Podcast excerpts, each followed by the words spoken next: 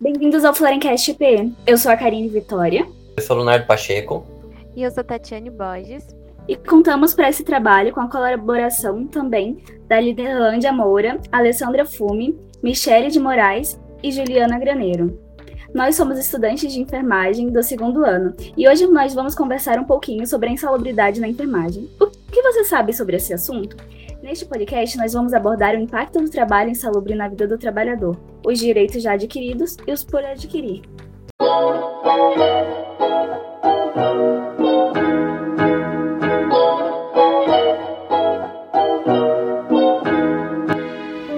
Olá, pessoal! Bem-vindos ao Flodencast, o seu podcast favorito de enfermagem. E vem aí mais um episódio feito pelos alunos da Unifesp. O nosso Flodencast está no ar. Roda a vinheta, Florence.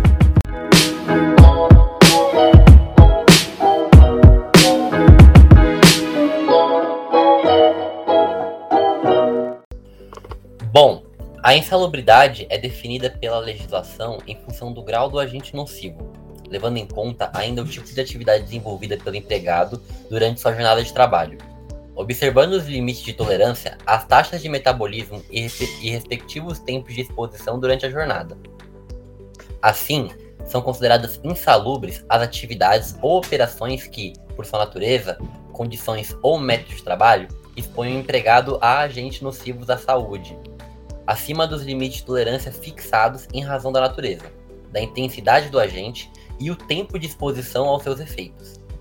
Então, o que a legislação diz sobre isso? Na verdade, a legislação é bem clara e ela afirma que o exercício de trabalho em condições insalubres acima dos limites de tolerância estabelecidos pela CEPRT, assegura a percepção de adicional de 40%, 20% e 10%, segundo se classifique nos graus máximo, médio e mínimo, respectivamente, conforme prevê o artigo 192 da CLT.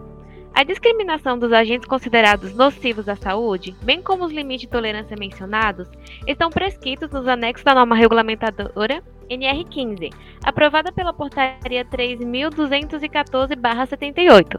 A insalubridade é sempre devida quando o trabalhador, no exercício de sua função, estiver exposto a substâncias ou situações que prejudiquem a sua saúde.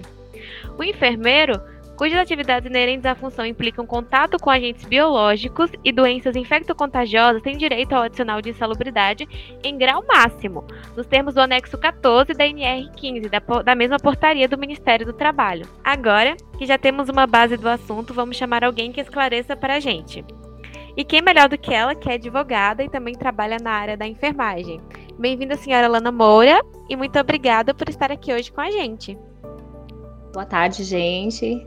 Eu que agradeço é, o convite. Estamos aqui para contribuir um pouco com o conhecimento. Doutora Luna, esse assunto é muito importante. Muito obrigada por vir conversar um pouquinho com a gente sobre ele. E a primeira pergunta que nós temos hoje é se a senhora pode nos dizer se todos os profissionais da enfermagem têm direito à insalubridade e como funcionam esses critérios. Olha, é, dentro do direito nós costumamos falar que nem nada é absoluto, tá? Sempre é relativo, sempre tem um depende, tá? Então, inicialmente, quando a gente fala sobre insalubridade, nós pensamos em algo que não é saudável, algo que adoece o profissional, algo que não é sadio. E isso tem que ser ali no, no ambiente de trabalho, tá?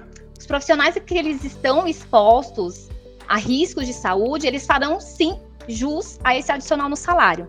No caso dos profissionais da, da enfermagem, né? Seja eles ali o técnico de enfermagem, seja o, o enfermeiro, seja o, o auxiliar, e que exerça a atividade hospitalar, a salubridade ela é presumida, porque esses profissionais eles têm ali uma exposição a todas aquelas doenças infecto-contagiosas.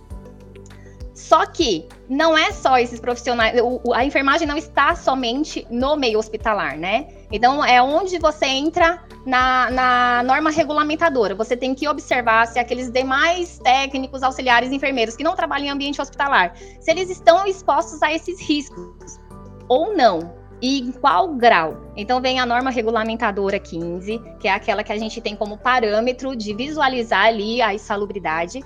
Se acaso esse profissional analisando especificamente o trabalho dele naquele ambiente laboral tiver exposto a situações superiores trazido pela norma regulamentadora, ele fará sim jus ao adicional de salubridade. Como a colega falou, é, são três níveis, sendo o grau máximo, o grau médio e o grau mínimo. Tá? Sendo o grau máximo 40%, o grau médio 20% e o grau leve 10%. Uma curiosidade que o direito traz, que está em discussão bastante no meio judiciário, é qual é a base de porcentagem? Eu utilizo o base do salário do trabalhador, eu utilizo o salário mínimo. Então, o entendimento que teve o STF a princípio é, está valendo como base o salário mínimo nacional. Muito obrigada, doutora Alana. É muito interessante saber os diferentes graus de insalubridade e os direitos que os trabalhadores têm a ele. E a nossa próxima pergunta é como o trabalho insalubre pode impactar na vida do trabalhador.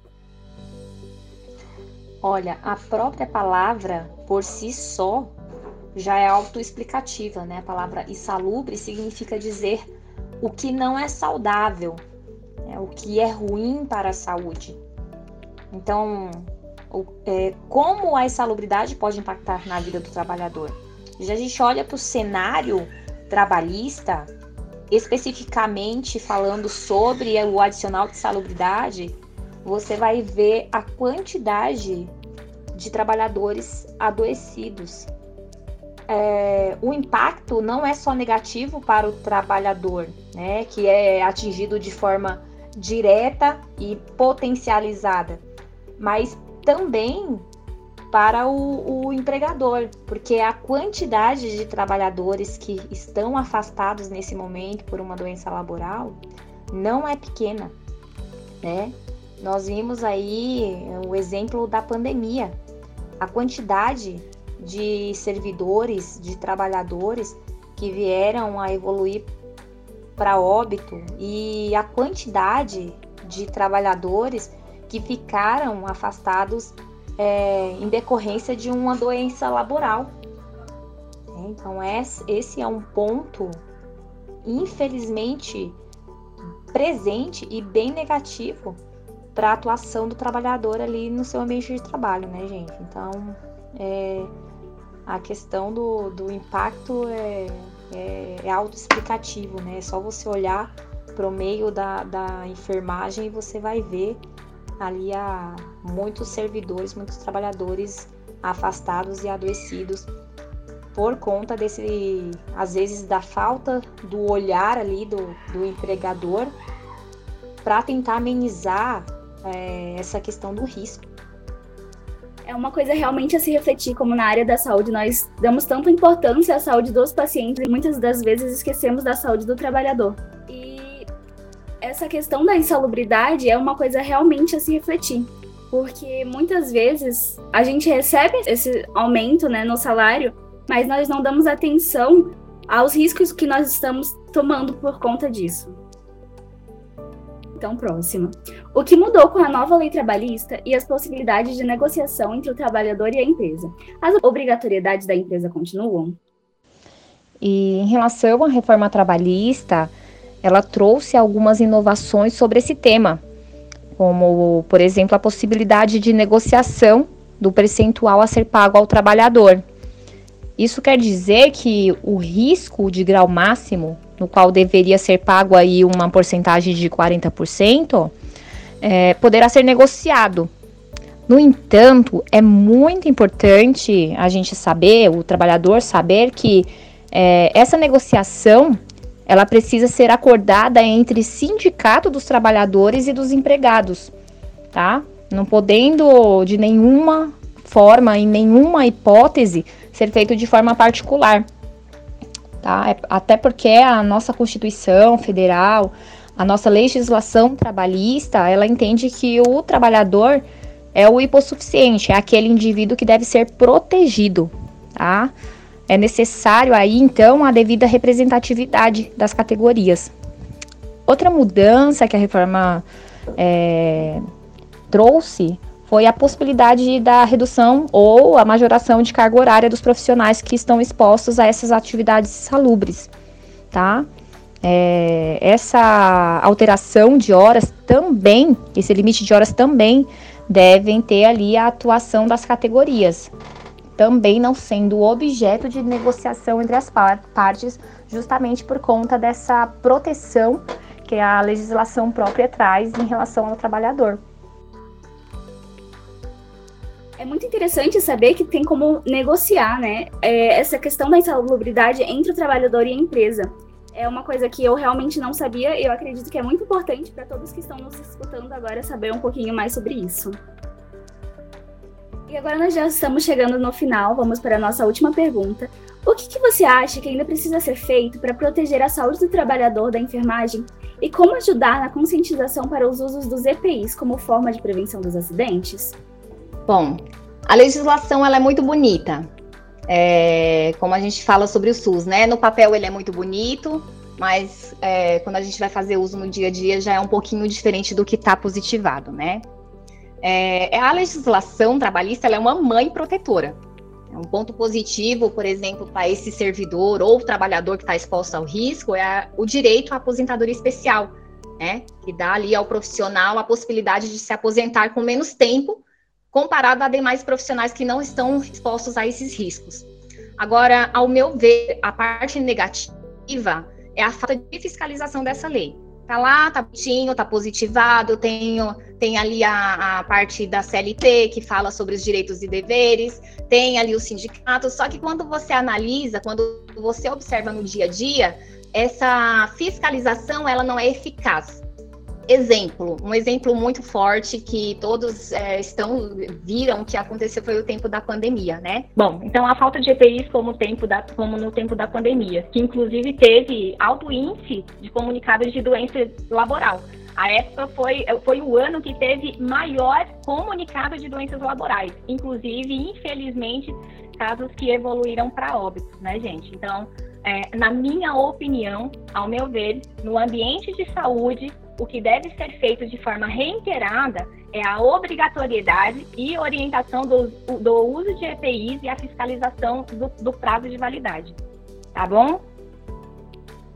Realmente é muito importante essa questão, né? Como a senhora ressalta a importância de promover a, é, a consciência no ambiente de trabalho, a qualidade de vida, promover o, o uso dos EPIs de forma é, saudável, de forma correta, de forma assertiva muito obrigada, doutora Lana, por estar conosco hoje, pelo seu tempo, por todo esse conhecimento e pela sua participação. Eu tenho certeza que todos que acompanharam essa conversa aproveitaram muito. Karine, eu que agradeço pelo convite, por participar aqui do podcast, tá? É, podendo contribuir um pouco com conhecimento para essa profissão, que é uma profissão tão maravilhosa, tá? Principalmente depois da pandemia, que foram é, aplaudidos e reconhecidos. Tá bom? Então fica aqui o meu agradecimento por estar participando aqui com vocês desse momento. Muito obrigada, doutora Lana. E vocês de casa? Conseguiram aprender um pouco mais sobre a insalubridade na enfermagem? Não percam os próximos episódios. Até a próxima Florencast EPM. O nosso Florencast de hoje termina aqui. Mas não fique triste, compartilhe com aquele amigo que ainda não nos conhece e nos siga nas redes sociais para não perder nenhum episódio. Até a próxima, pessoal!